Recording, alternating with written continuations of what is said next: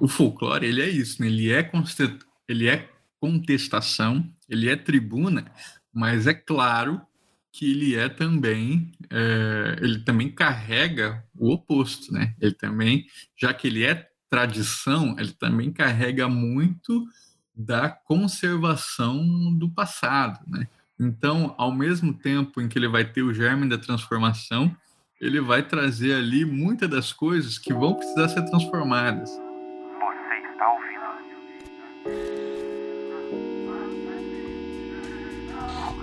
Agora, é outro.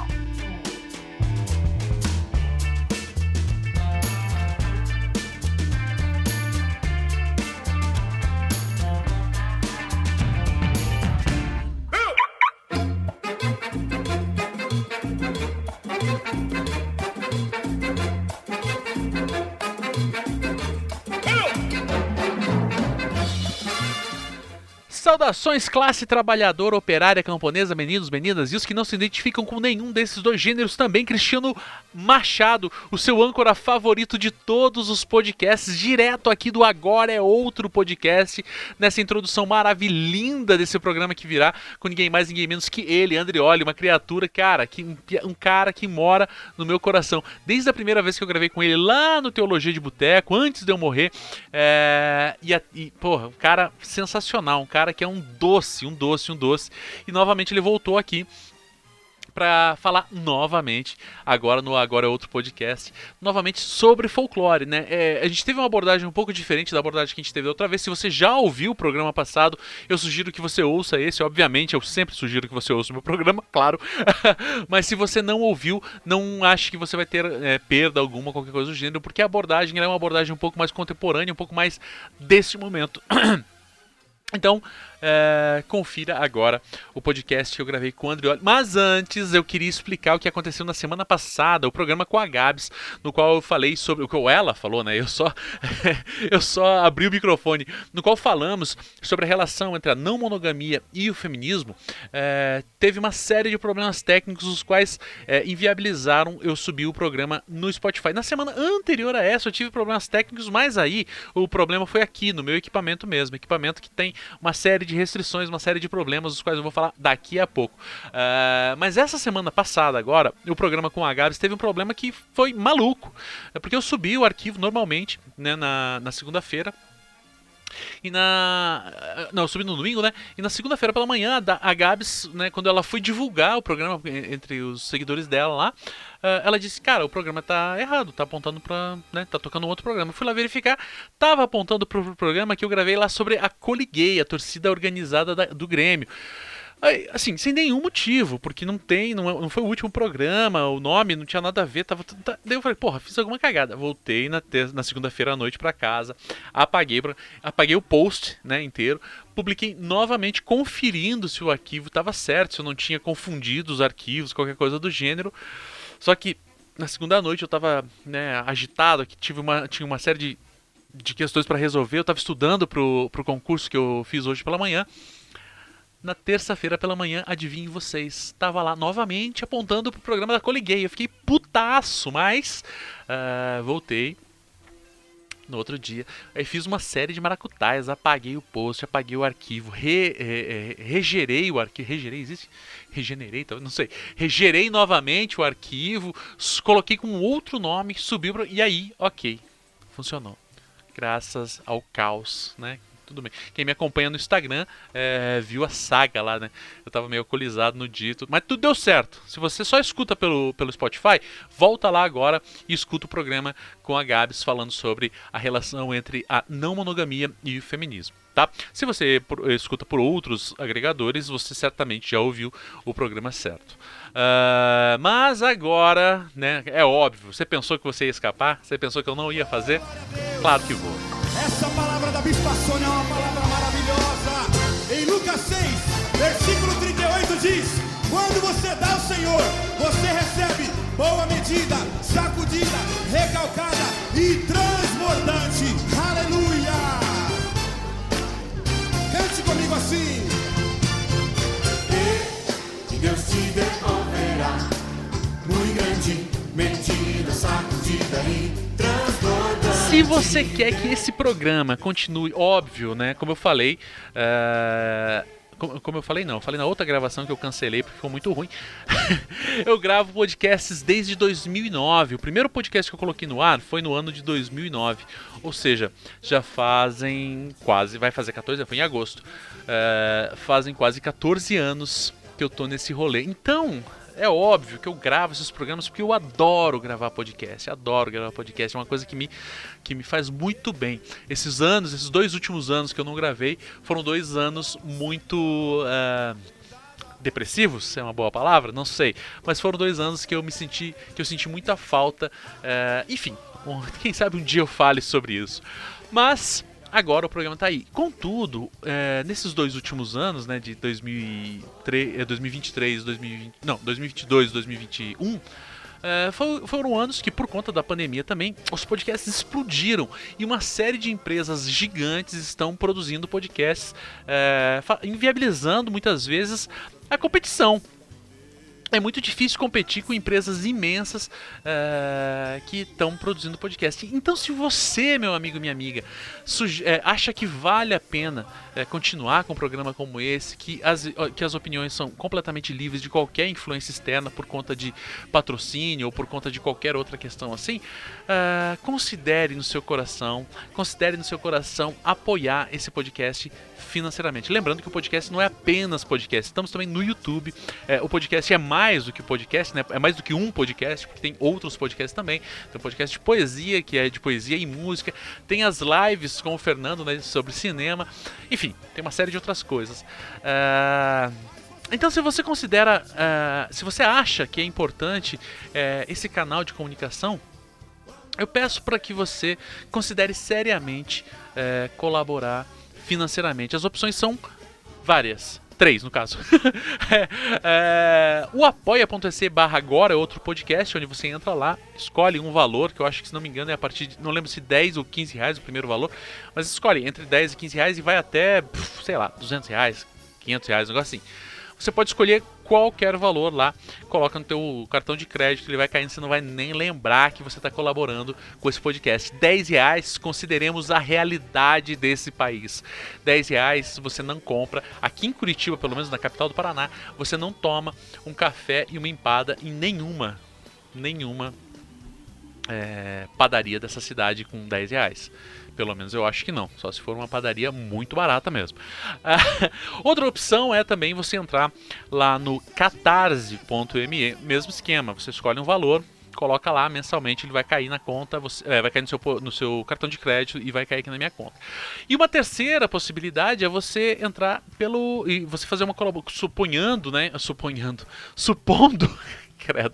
Supondo que você não possa colaborar mensalmente, queira fazer uma única colaboração uh, ou colaborar é, esporadicamente quando você tiver condições, você pode entrar pela chave Pix, que é agora é outro podcast gmail.com. Coloca lá a grana que você achar. É... Enfim, a grana que você quiser dar. Então é apoia.se barra agora é outro podcast, catarse.me barra agora é outro podcast ou pela chave Pix agora é outro podcast arroba gmail.com. Considere cancelar o dízimo que você está dando à sua igreja é, e reverter esse dízimo para cá. Ou então, é, bom, quando eu tinha outro podcast lá, eu sempre falava, ah, é, vamos, né, se você acha que é importante é, uma mídia como essa, considere então colaborar com mais do que uns. Então eu vou, eu vou falar novamente, não com aqueles podcasts que eu é, colaborava antigamente, mas com novos podcasts, como por exemplo o AntifaCast, que é um podcast que eu gosto demais, demais, demais. É, eu, eu é eu não conheço o, o pessoal lá é, pessoalmente, mas indiscutivelmente o trabalho que eles fazem é muito legal, muito importante. Então, se você tem lá 20 reais para dar, considere dar 10 reais pra mim e 10 reais pra eles. Se você quer dar 10 reais apenas, considere dar 5 reais pra mim e 5 reais pra eles. Se você quer dar mil reais por mês, considere dar 500 pra mim e 500 pra eles. Porque de fato, eu sinceramente, a parte eu não ter nenhuma ligação com a equipe lá, não sou, não sou parceiro deles em nenhum aspecto, é, indiscutivelmente o trabalho deles é muito legal e merece um apoio de grana sim. Tá?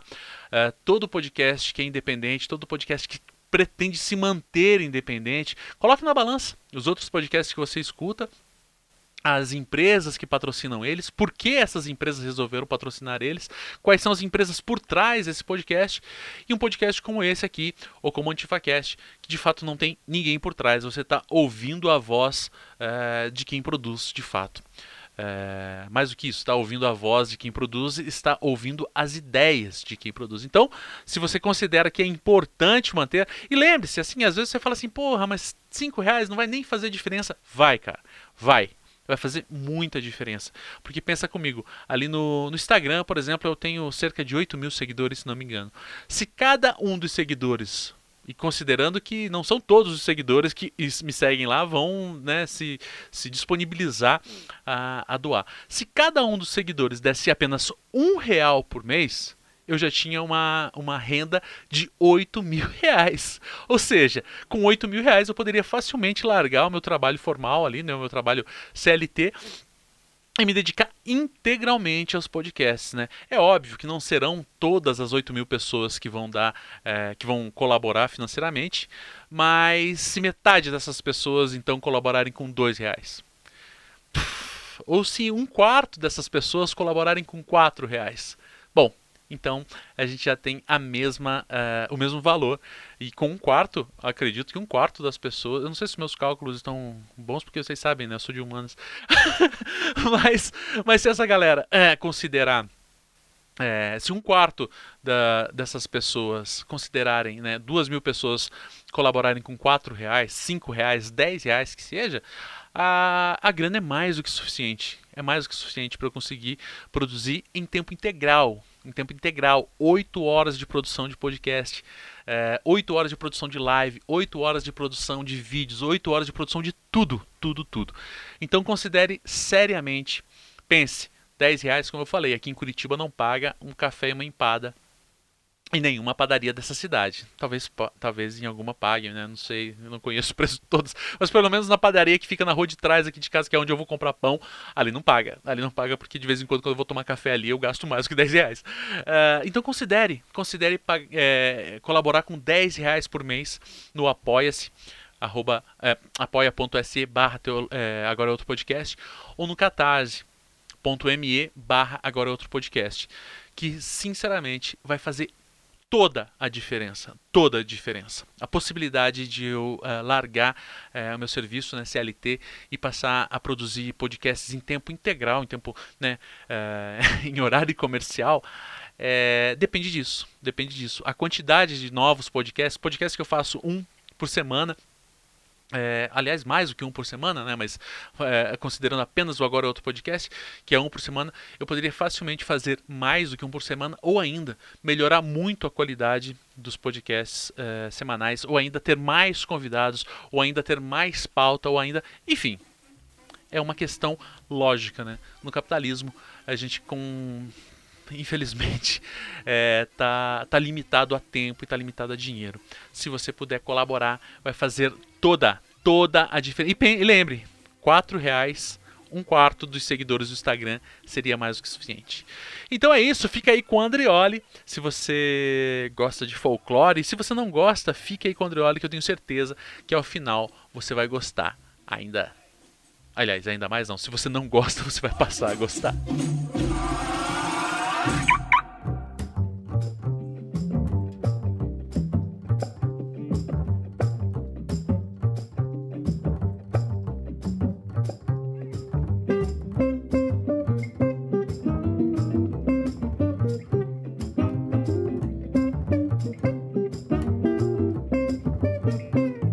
Andrioli, que honra tê-lo aqui no meu podcast. Como é que você tá, cara? Uh, tudo certo, cara. O prazer é meu estar de volta e é, falar desse, desse assunto que para mim é uma paixão, né? Oh. A gente sempre encavala assim, um dia fudido, cheio de trabalho, aí para aquele momento para falar do que a gente ama, é, é sempre um prazer. Cara, é, é, bom, as pessoas que estão ouvindo aqui podem não saber, mas você já gravou um podcast no meu outro podcast, né? Não, não no outro podcast, mas lá no Teologia de Boteco. é, que foi um podcast que eu gost... um episódio que eu gostei demais, porque a gente abordou temas. É, eu gosto sempre, eu, eu, eu, gosto demais quando é, o tema me surpreende. Eu acho que vai para um lugar e acaba indo para outro. E naquele dia foi isso que aconteceu. Eu achei que a gente ia falar de uma coisa de uma maneira, de uma forma, e você extraiu tanta coisa que eu falei, cacetada, brother. É. É isso. Obrigado. Só quero te agradecer por você estar aqui de novo, mas como tem algumas pessoas que eventualmente não te conhecem, não ouviram você daquela outra vez, vou pedir para você se apresentar para as pessoas que não te conhecem. Maravilha, pessoal. Então, meu nome é Andrioli Costa. Andrioli é meu nome mesmo, né? Todo é, mundo acha. Uma coisa que todo mundo acha que é teu sobrenome. Da outra Exatamente. Também, mas como que é o nome dele? Pra eu procurar. Eu falei, é esse mesmo. Exatamente. Eu sou sul-mato-grossense, né? Sou lá do centro-oeste, essa região aí que ninguém se lembra, né? nas tretas sudeste, norte, nordeste, sul. Eu tô lá esquecido por Deus. E é, eu sou jornalista, professor, pesquisador, podcaster e há quase 15 anos, não, na realidade, agora 2023, né? Então, há 15 anos eu trabalho e pesquiso folclore brasileiro como o meu, meu grande objeto de, de vida, né? O meu grande, é, a grande dedicação em, em, todas as instâncias da minha vida, profissional, pesquisa, é, afetiva, tudo, tudo que eu faço de uma maneira ou de outra, eu acabo levando isso comigo. Cara, bom, já de cara, queria falar que folclore, né, cara? O que dizer sobre esse tema que não é nem um pouco é, fácil de se pensar, porque. Uhum. Porque, assim, é, a princípio, né, eu esse novo convite que apareceu aqui foi por causa, óbvio, da segunda temporada do A Cidade Invisível, que inclusive é uma coisa uhum. que eu uhum. vou te perguntar, tá certo aquilo ou tá errado, mas segura, segura, é tipo João Kleber, calma. É, mas assistindo é, essa série, né, é, me questionaram, porra, olha quanta coisa diferente tem aí. Dava para gravar um podcast sobre isso. E eu falei, porra, mas já tem um podcast sobre isso. Fala um pouco do teu podcast, cara. É, exatamente. O meu podcast, né, ele tá um pouquinho parado, apesar de no domingo eu tava editando ele de novo, mas é que agora ele tá com um novo formato, tá tão difícil de lançar. Nossa senhora.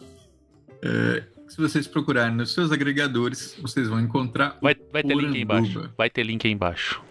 Ah, ótimo. O Poranduba é um podcast de entrevista, né, em que eu é, chamo pessoas para alternando, né? Às vezes faço monólogo, assim, mas basicamente entrevista em que eu chamo pessoas para falar sobre folclore nas suas mais diversas instâncias. Então já passou por lá desde diretor de cinema, né? É, que faz seus filmes inspirados em folclore, mas passou também benzedeiras, violeiro, meu avô, parteiras, né? Então, todas essas pessoas também fazem parte ali, então, são gente que eu quero ouvir, quero entender. Então, é o pesquisador e também a pessoa que vivencia isso no dia a dia e que não vai chamar de folclore que vivencia, porque folclore, eu gosto de lembrar que é um, como é que se diz assim, é uma categoria de observação, né?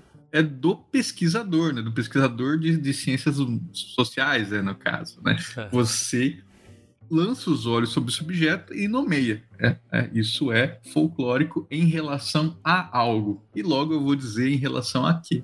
Né? Quem está vivenciando isso não chama de nada, né? É, é apenas a sua vida. Ele experiencia. É apenas Exatamente. a sua vida. É interessante você pensar, né? Tem aquela coisa de você falar, ah, tem o doidão do bairro ali, que ah, esse aí é folclórico do bairro. É, pois é. Aí a gente entra em, em, em os vários usos é, que se dá para a palavra.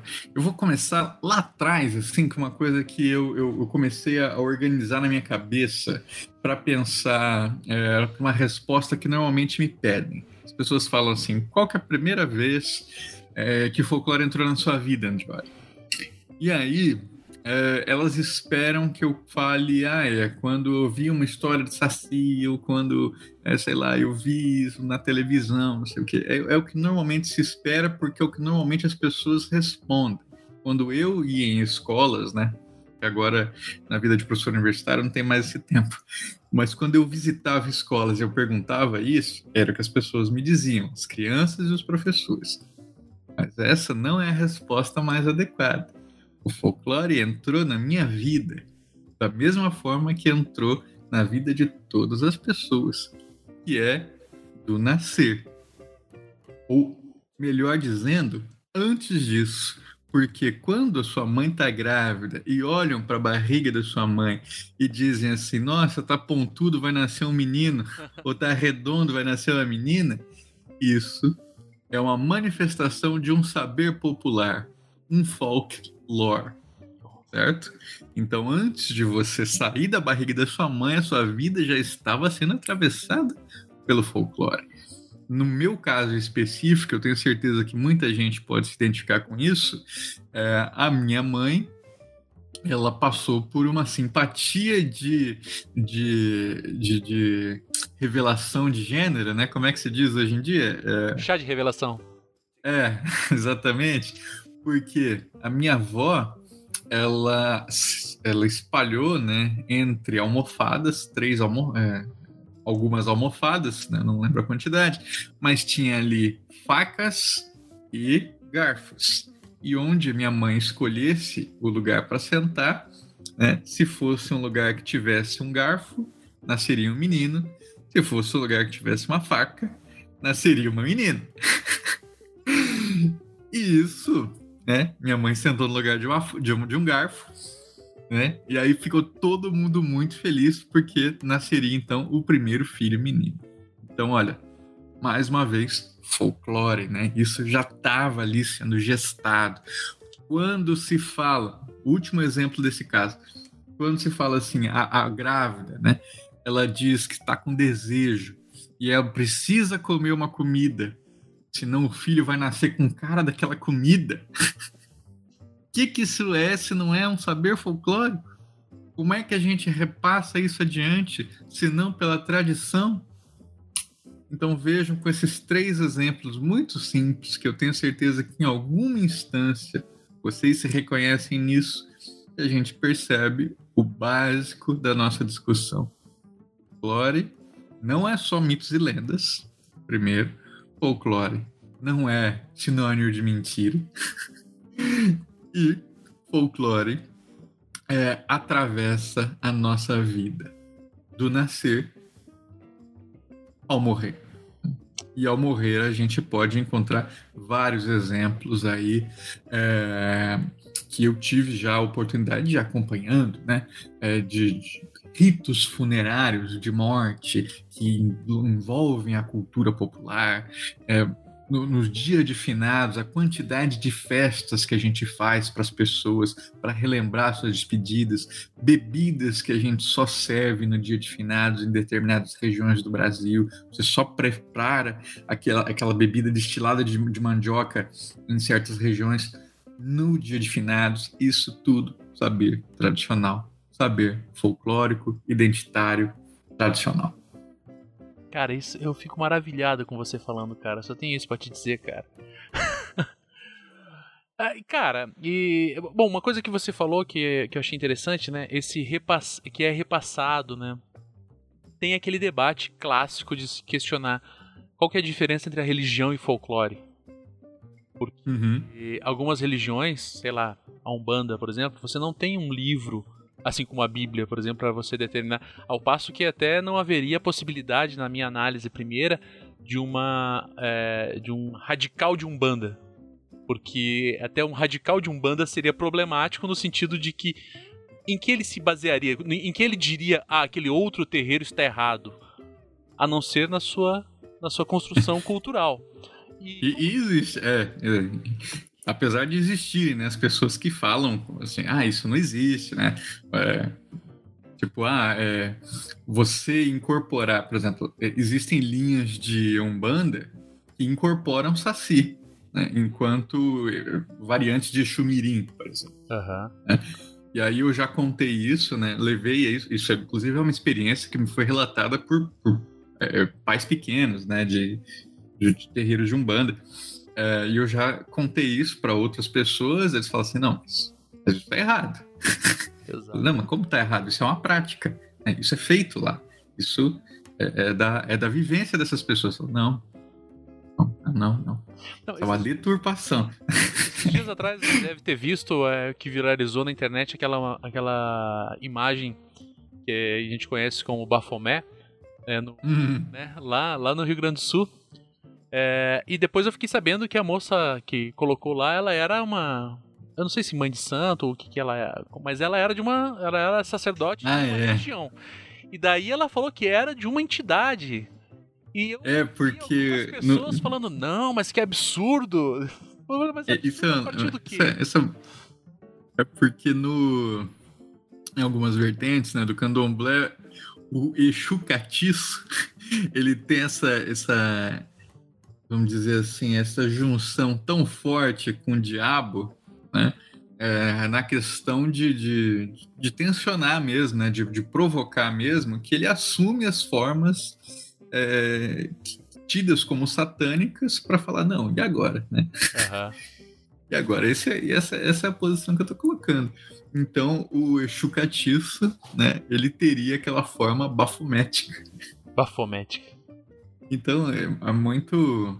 é, o Brasil, ele tem essa pluralidade tão é, intensa, né, que é muito difícil a gente ficar é, cravando o espaço das coisas, né, as gavetas das coisas. Então, gosto de, de dizer assim, bom, a gente pode pensar em, em conjuntos. Né? Então pensem que é, a religião e o folclore, né, enquanto cultura popular tradicional. Eu entendo se você não gostar do termo folclore pelo modo como ele foi usado no século XIX, quando ele foi criado, enquanto algo extremamente burguês. Depois eu vou dizer como isso foi repensado no, no século XX, tá? Mas é, é, pense em cultura popular tradicional. Qual que é a interface que existe entre religião e cultura popular tradicional? Veja, é, existe uma interface nítida. Né? Existem coisas que vão dialogar, grupos de estar contido em, mas é impossível a gente dizer que está reduzido a. Eu não consigo pegar religião e dizer que todos os aspectos do fenômeno religioso eles estão contidos em cultura popular tradicional porque não estão.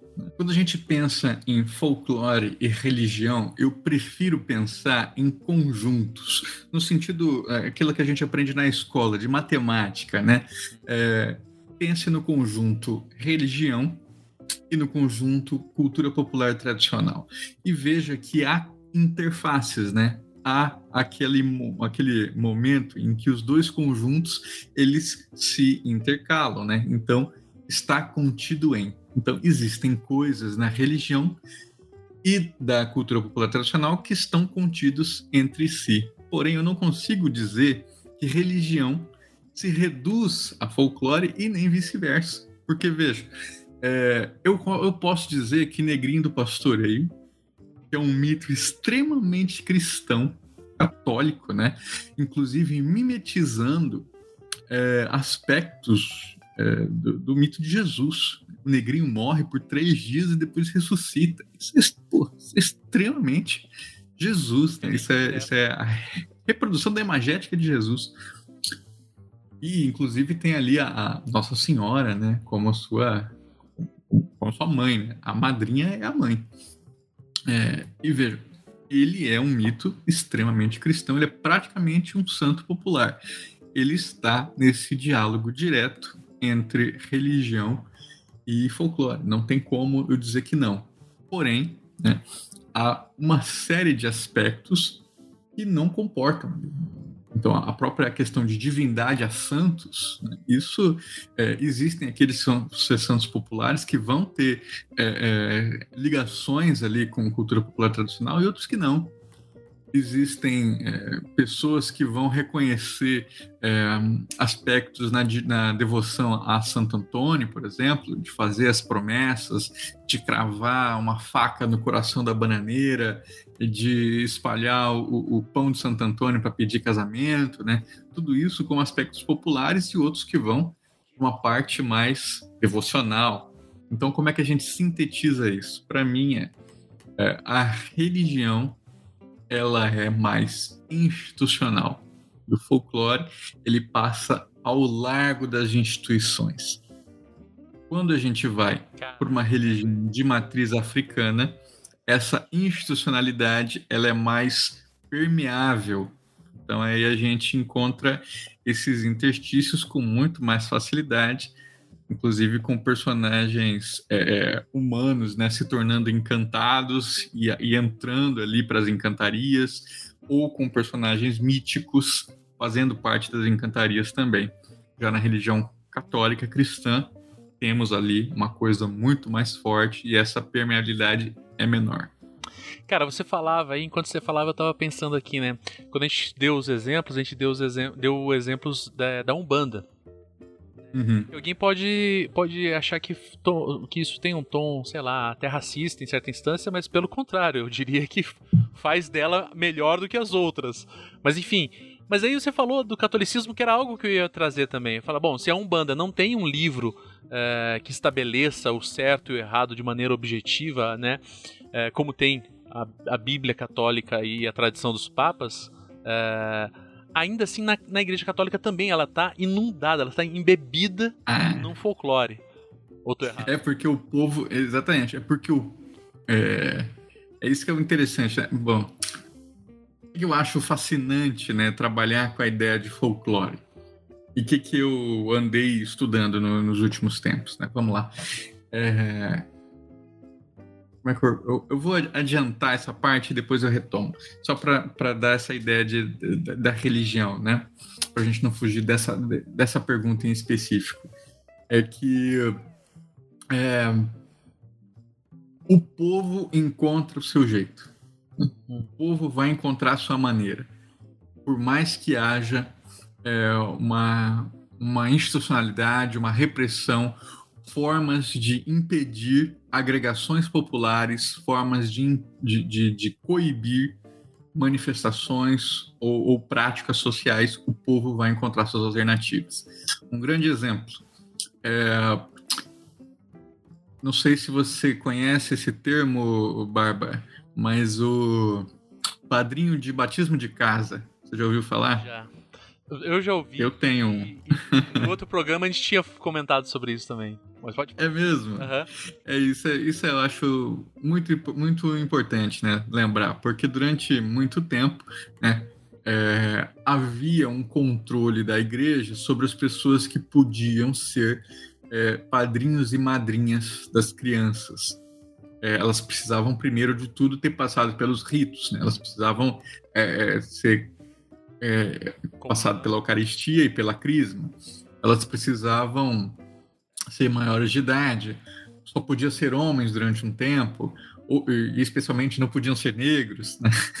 Então, tinha uma série de requisitos que se exigia até ali, século XIX, começo do século XX o povo então cria essa instituição do batismo, do padrinho de batismo de casa. Bom, eu tenho meu padrinho da igreja, mas eu quero que, é, sei lá, é, a irmã do meu filho seja a madrinha dele também, porque eu acho que essa relação familiar é muito importante. Então, em casa vai ser assim. Ela vai lá e vai repetir esse rito da maneira que eu me lembro, do jeito que dá, e ela vai ser a madrinha ou então essa pessoa assim que ela, ela é recusada pela igreja, recusada pela instituição, ela vai batizar. Então isso é uma manifestação da cultura popular. Isso é, é muito é, poderoso, né? Isso é uma manifestação de resistência do povo. É louco como o folclore ele se manifesta como resistência também nesse sentido, né? Ah, porque não pode preto, ah, porque não pode isso, ah, porque não pode. Mas o, o, o padrinho de casa podia ser preto. Podia ser inclusive um subalterno da família que tinha uma determinada relação. E, a, quando, é isso. Quando, na igreja, não, mas em casa. É, é, é, bastante pertinente pensar isso, cara, porque eu tô. Enquanto você tá falando. Eu, cara, eu já falei que eu sou seu fã hoje? Não, né? Eu sou seu fã. Porque você estava falando, eu falei lá no começo a gente deu o exemplo da Umbanda, depois a gente falou do, você falou do catolicismo, né? Como ele tem todo. Você vê é, diferentes. Eu sempre gosto de falar, né? Quando eu estou falando de teologia, eu sempre gosto de falar que a Igreja Católica ela não é monolítica em hipótese alguma. Então quem pensa que a Igreja Católica é em oposição às igrejas protestantes, não. É às igrejas católicas em por, por conta Uhum. dessas perspectivas. E daí você vê, por exemplo, na, na pesquisa daquela professora, não sei se ela é professora ou se ela é só pesquisadora, Viviane Costa, falando dos traficantes evangélicos, como que mesmo no protestantismo, que supostamente essa é, é- pelo menos é o discurso que se tem de uma, de uma, de uma religião pura, que está restritamente vinculada ao texto bíblico, né? Sola escritura, né? Como diz lá o, o Calvino, mas aí você vê manifestações que são visivelmente folclóricas, ao passo dos caras eh, se prepararem para ir chacinar um, um grupo lá cantando músicas evangélicas.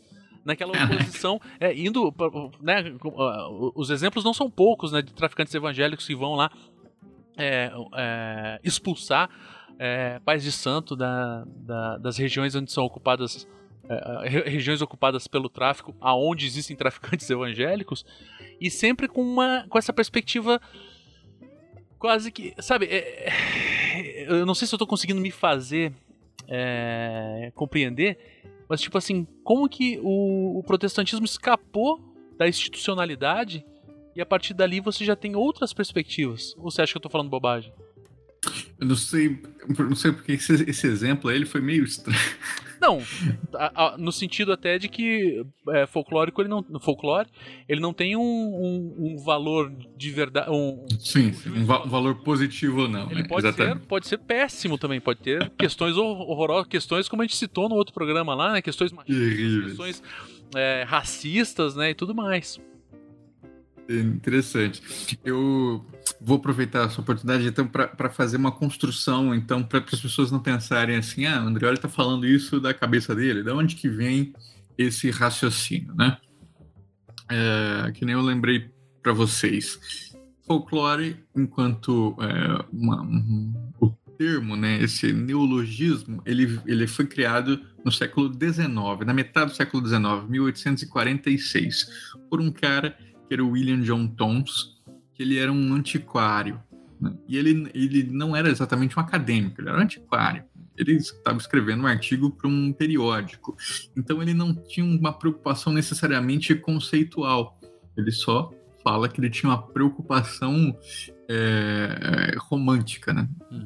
Percebam, aquele momento era, o- era o momento em que o romantismo estava comendo solto ali pela Alemanha, pelos, pela Inglaterra, né? e a grande preocupação dele era conservacionista. né? O medo é, que movimenta grande parte dos folclóricos nessa virada do século XIX era que as tradições se perdessem. E isso contamina muito da impressão que as pessoas têm até hoje. Tá? As pessoas vão pensar, ah, folclore é isso, né? É você tentar congelar uma manifestação, é você impedir que ela se transforme, não sei o quê. E, certo? Isso é, era a base de tudo, foi assim no século XIX. Isso vai se transformando e vai ganhando corpo, né? Porque veja, nenhum campo social, né? nenhum campo de estudo, ele se congelou da maneira como surgiu. Isso não existe, né? Você não, não pega o campo da filosofia e pensa que a filosofia é a mesma desde que, eh, sei lá, desde a Grécia Antiga. Isso, né? Jamais, né? Não dá para pensar isso. Então o campo foi evoluindo também e pessoas vão pensando coisas diferentes. E é, o grande autor que me baseia, né, e que eu acho que foi assim a grande construção interrompida de pensamento é um baiano é, que chegou a ser presidente da Comissão Nacional de Folclore na década de 60, né, é, que era o Edson Carneiro. Na década de 50, o Edson ele já estava produzindo muito ao ponto da obra dele estar tá super em diálogo com a nossa primeira carta do folclore brasileiro. E na década de 60, ele é presidente até o golpe de 64, quando em 1 de abril a Comissão Nacional do Folclore é fechada e na porta da comissão aparece uma placa, né, escrito fechada por ser um antro de comunistas quem que era o Edson e o que, que ele estava pensando na época. O Edson, ele era um baiano negro, ogã de candomblé, e era do grupo de Jorge Amado. Ele circulava ali com aquele pessoal, participava então das discussões é, da, da, daquele grupo de intelectuais, onde ele tem contato com obras de muitos pensadores, inclusive um cara que vai inspirar muito do seu pensamento, que é Antônio Gramsci. E aí, o Gramsci, nos cadernos do cárcere, ele tem um texto dedicado a pensar o folclore. E o lastro do pensamento do Edson é o lastro que a gente puxa do Gramsci. Ele vai pensar folclore enquanto uma estrutura de, de uma estrutura de pensamento que é calcada na resistência à hegemonia. O que, que ele vai dizer? Né? O que, que o Edson, a partir do, a partir de muitas reflexões né, que a gente encontra em Gramsci, ele vai estruturar para a gente. Ele vai falar: não existe algo que é folclórico a priori. Eu não posso olhar para algo e pensar a essência disso é folclore. Não. Eu tenho que olhar para algo e pensar isso é folclórico em relação. Em relação ao quê? Em relação à luta de classes. Caralho. Ele vai falar, porra, isso aqui existe porque é uma estratégia das, cla das classes populares para resistir, para existir a hegemonia, né? Porque eles estão alijados das formas tradicionais de produzir, de comunicar, de ensinar, de circular informação. Então eles vão encontrar na cultura popular tradicional, no folclore, uma estratégia para fazer isso. E aí é tudo isso. É as, é as manifestações materiais e as manifestações imateriais. É o imaginário que a gente estava falando, é mito, lenda, é, mas é também isso que a gente está falando. É simpatia, é o é, é, é, simpatia, são os ditos populares, é o artesanato, é o prato típico, tudo isso são formas de estar no mundo que existem porque essas pessoas precisam delas. Né? Elas existem em relação. Cara, isso é lindo, cara. Você falava ali, eu fiquei lembrando da, com da comida do litoral aqui do Paraná, né, do barreado e tal. Tem todo um esquema, do jeito certo de comer. É, é. Se você não comer daquele jeito, não tá certo. Você fala, porra, mas não é pôr na boca, mastigar e engolir? Não, não. Tem que ser daquele. Não, porque o chimarrão tem que ser feito desse jeito. Que se fizer do outro jeito é errado. E tem toda uma construção de você perguntar por quê? É porque sim, sabe? É uma coisa axiomática, né? Você tem que comer o barreado, tem que comer com a banana, tem que comer. E daí, cara, muito lindo isso, cara. É... E, e, e, aí, vamos pensar em, em e, e, aí, no meu campo, né, que é o campo da comunicação, tem um cara que pegou o, o Edson Carneiro e pensou assim: pô, eu consigo pensar né, especialmente nessa parte de, de, como é que o folclore é usado para comunicar, né? Aí ele começa a pensar assim: o que, que são os ex-votos? Tá ligado o que, são os ex-votos? Não, isso eu não conheço.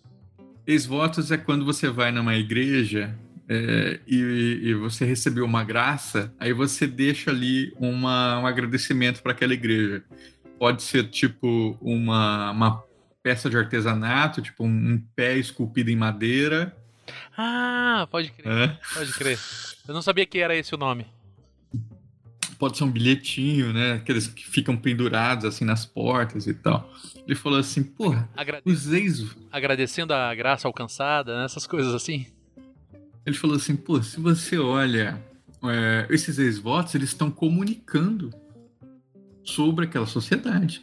Se você vê um ex-voto agradecendo por um diploma, você sabe que aquela comunidade, pô, quase ninguém tem diploma. Sim. Quase ninguém tem acesso ao ensino básico ou ensino superior, que vamos dizer que tem um lá que, nossa, ensino superior. Pô, isso está dizendo, está comunicando sobre aquela comunidade. Se tem muito é, sobre, é, vamos dizer, muito ex-voto agradecendo a cura de, sei lá, uma doença. É, uma cura, uma cura por mordida de cobra, por exemplo, você sabe que tem cobra demais na região.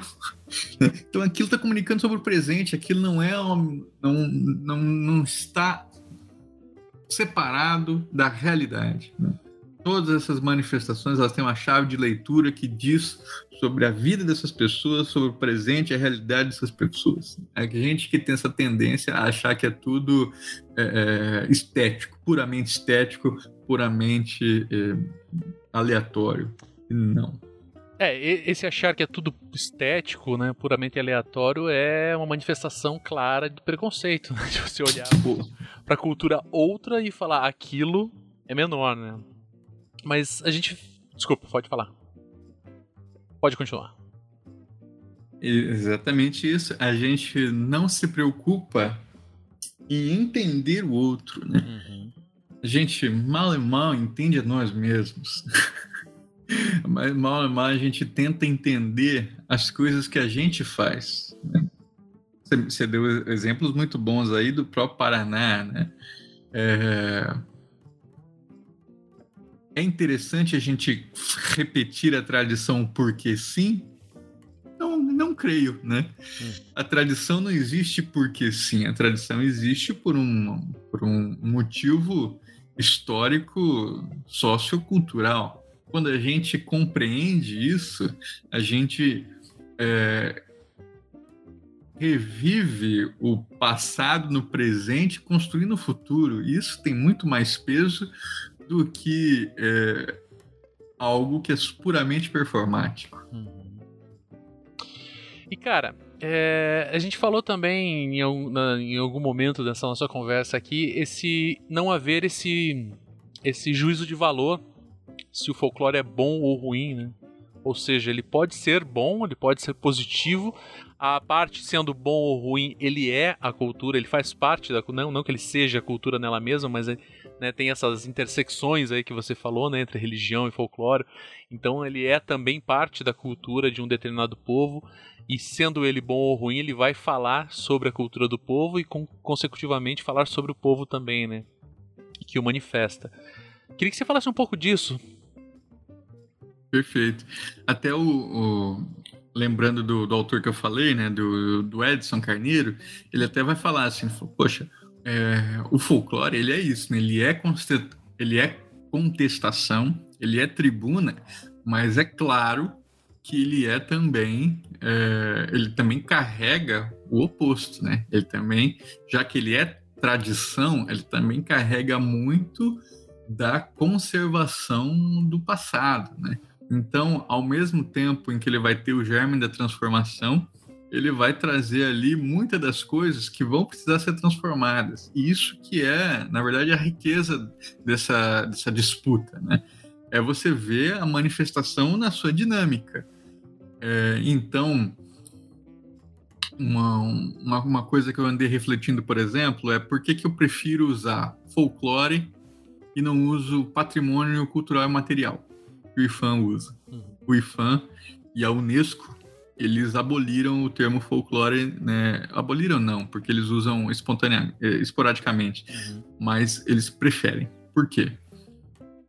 Eu prefiro porque é, patrimônio cultural e material, se você olha na forma que a Unesco descreve, ela diz: só serão considerados patrimônio as manifestações que não ferirem os direitos humanos, que isso, aquilo, não sei o quê.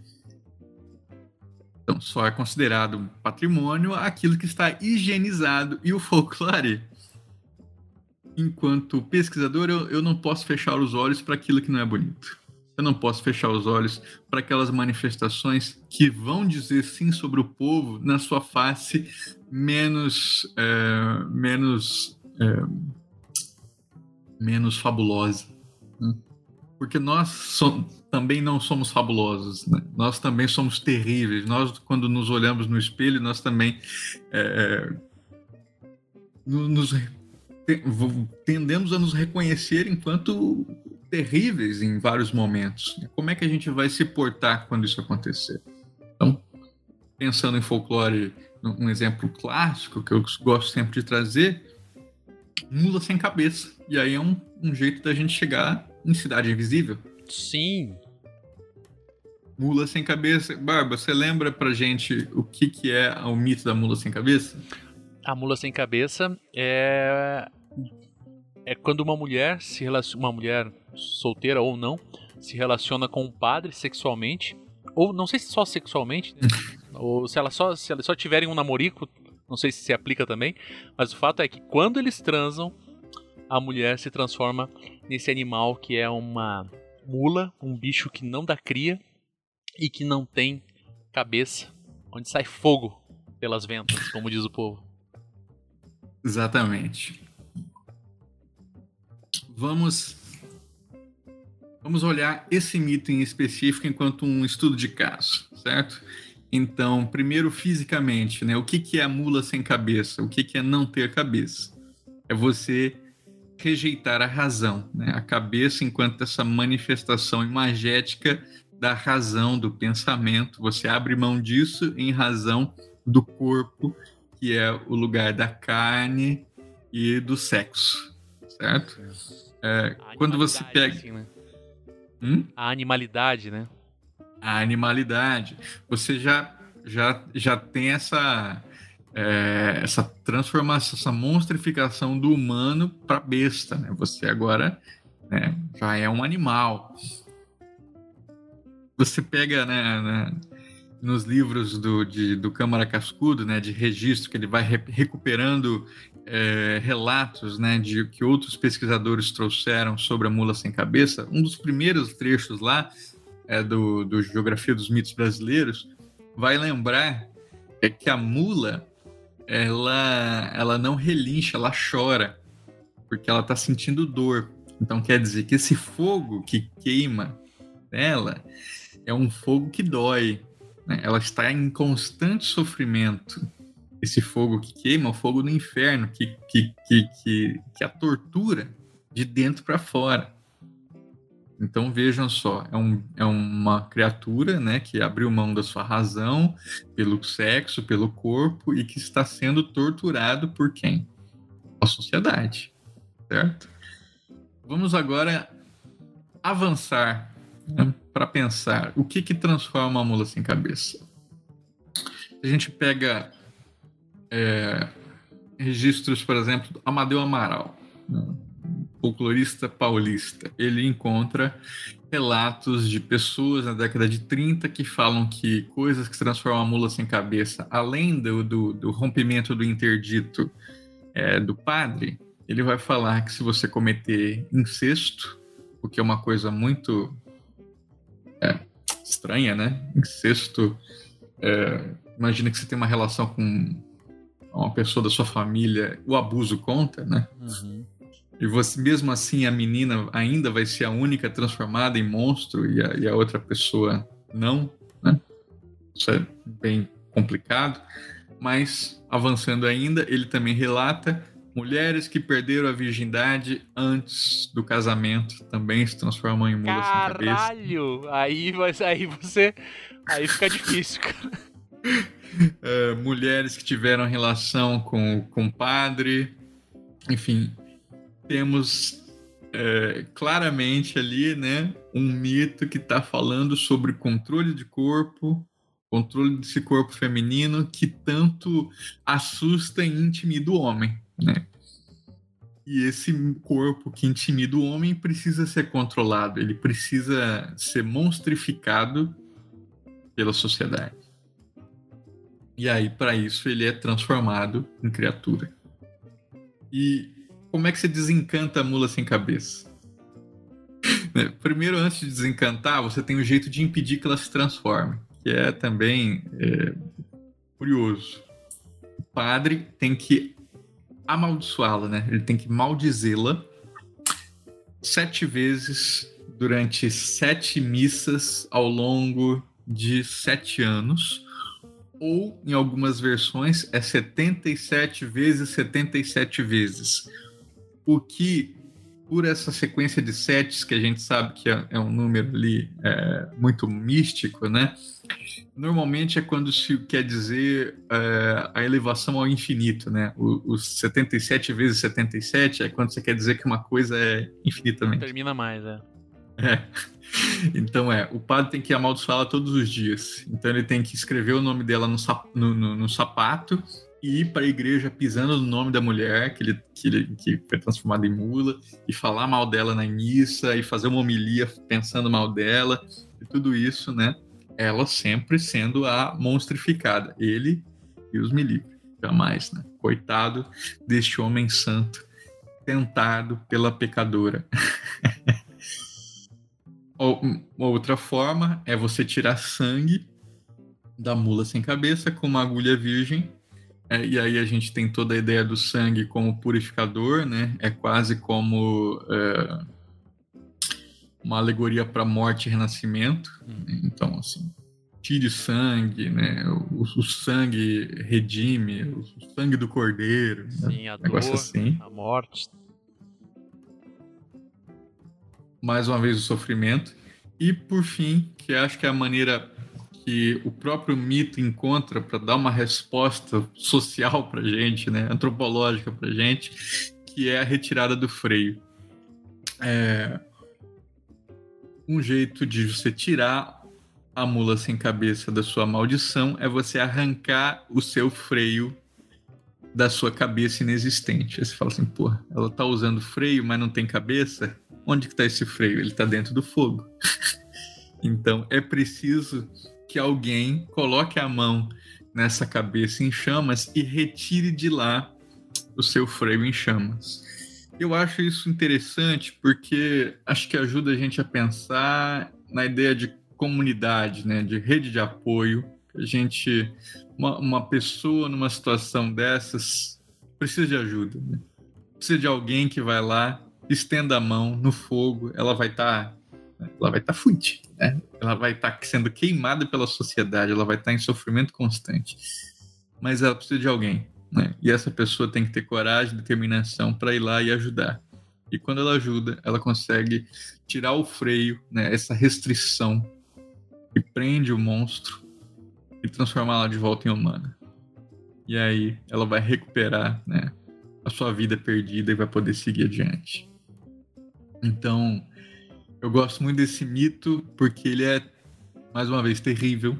Ele, é, ele, é, ele revela muito do que é a nossa sociedade conservadora, machista, misógina, mas ele tem alguma coisa ali que, eu, que é o modo como eu quero contar. Eu quero continuar contando essa história. É pelo fim. É por como a gente liberta. Por como a gente precisa colocar a mão nesse fogo.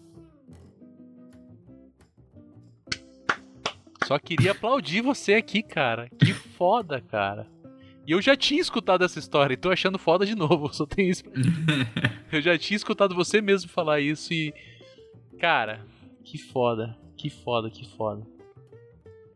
É, dava pra terminar o podcast aí, mas, mas eu quero falar mais. Eu quero falar mais. Já que você citou é, Cidade Invisível, é, que é uma série que eu assisti só a primeira temporada, a segunda eu não assisti, não sei se ela tá legal, não, mas eu vi a Mula Sem Cabeça porque eu assisti um vídeo de alguém falando sobre. é. E, e você, você acha positivo essa, essa, essa exposição nesse sentido? Ou você acha que tá limitante? Limitando o folclore apenas à figura dos encantados ou coisa do gênero? Bom, eu tenho uma certa limitação para falar da segunda temporada, porque eu fui um dos consultores Caraca! do roteiro. É, Caraca! então, é, eu posso falar menos né, do que normalmente eu poderia. Mas é, de uma maneira mais ampla, então, evitando os contratos, é, eu posso dizer que o que, que eu posso dizer?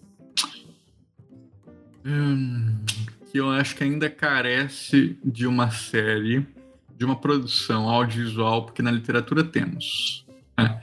Mas uma produção audiovisual que entenda folclore, culturas populares tradicionais na sua amplitude.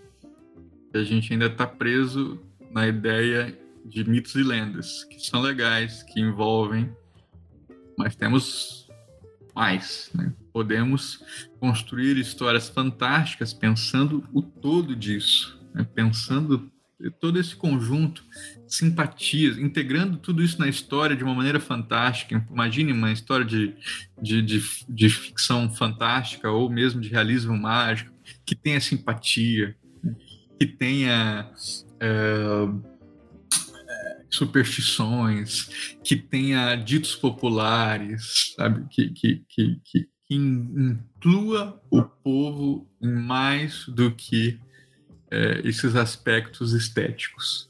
os aspectos estéticos eles estão lá. A discussão da mula nessa segunda temporada, ela foi muito abreviada.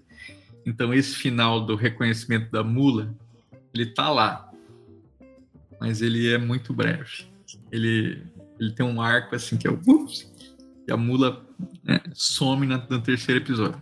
Mas assim, se vocês assistirem, vocês vão reconhecer que tem uma tentativa de não ser misógina com a mula ali. Cara, e você falou que a gente precisa de produções no audiovisual, porque na literatura a gente tem. O que, que você indicaria pra gente ler? De, tem, eu gosto de indicar sempre, para mim são dois expoentes assim nessa nesse gênero mais, vamos dizer, ficção e terror, né? O Márcio Benjamin, que é de Natal, do Rio Grande do Norte.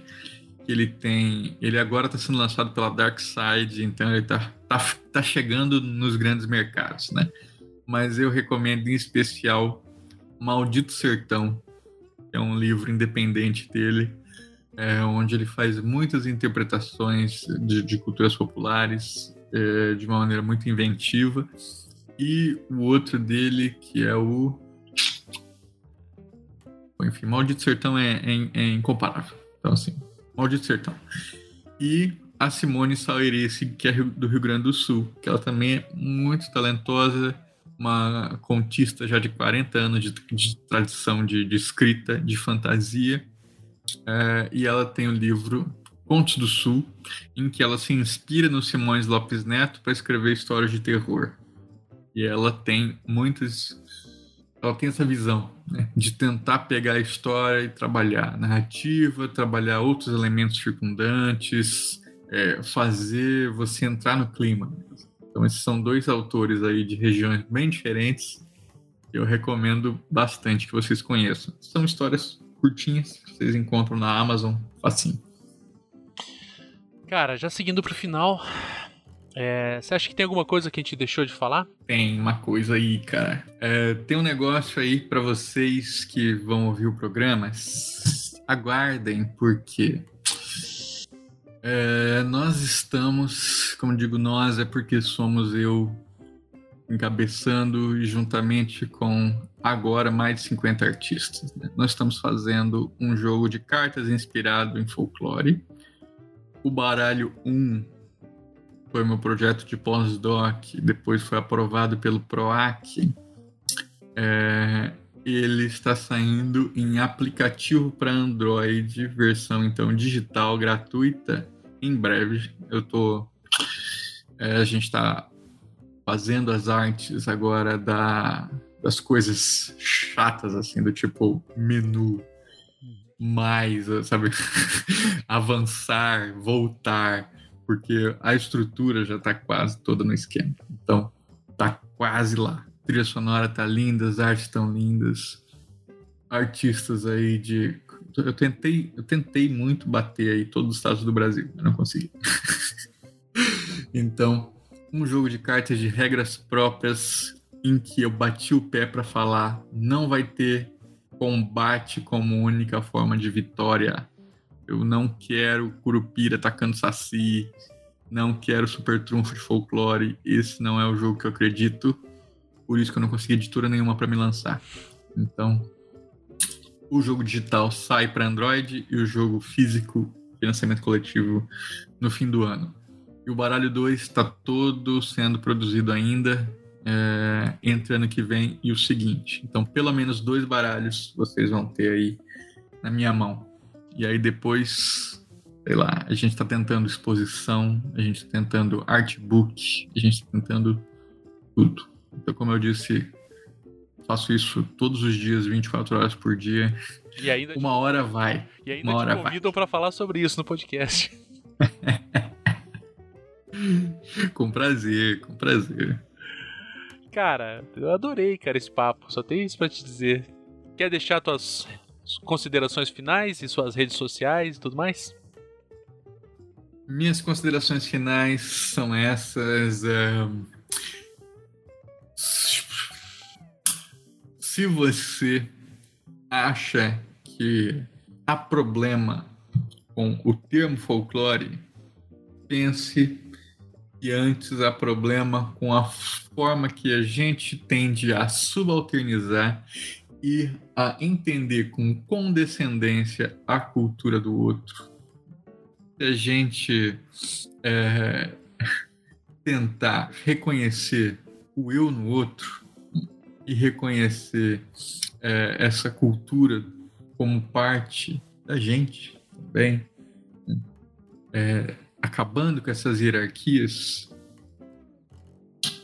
folclore vai ser entendido como Edson, como esses grandes pensadores que foram impedidos de continuar a sua produção pela ditadura, porque foram perseguidos, censurados e calados, quiseram e tentaram, né? como formas de tribuna, de comentário em que o povo encontra espaço para resistir e existir diante da hegemonia.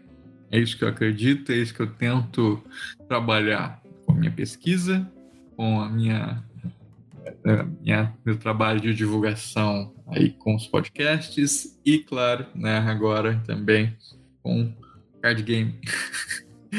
então, se você gostou disso, se você gostou do que eu falo, do que eu penso, das coisas que eu é, faço e quero continuar fazendo, dá uma olhadinha em colecionadordesassis.com.br, é, no meu Instagram, eu acabo usando mais Instagram, é o arroba colecionador e no meu Twitter pessoal, arroba Andrioli com dois L's e I.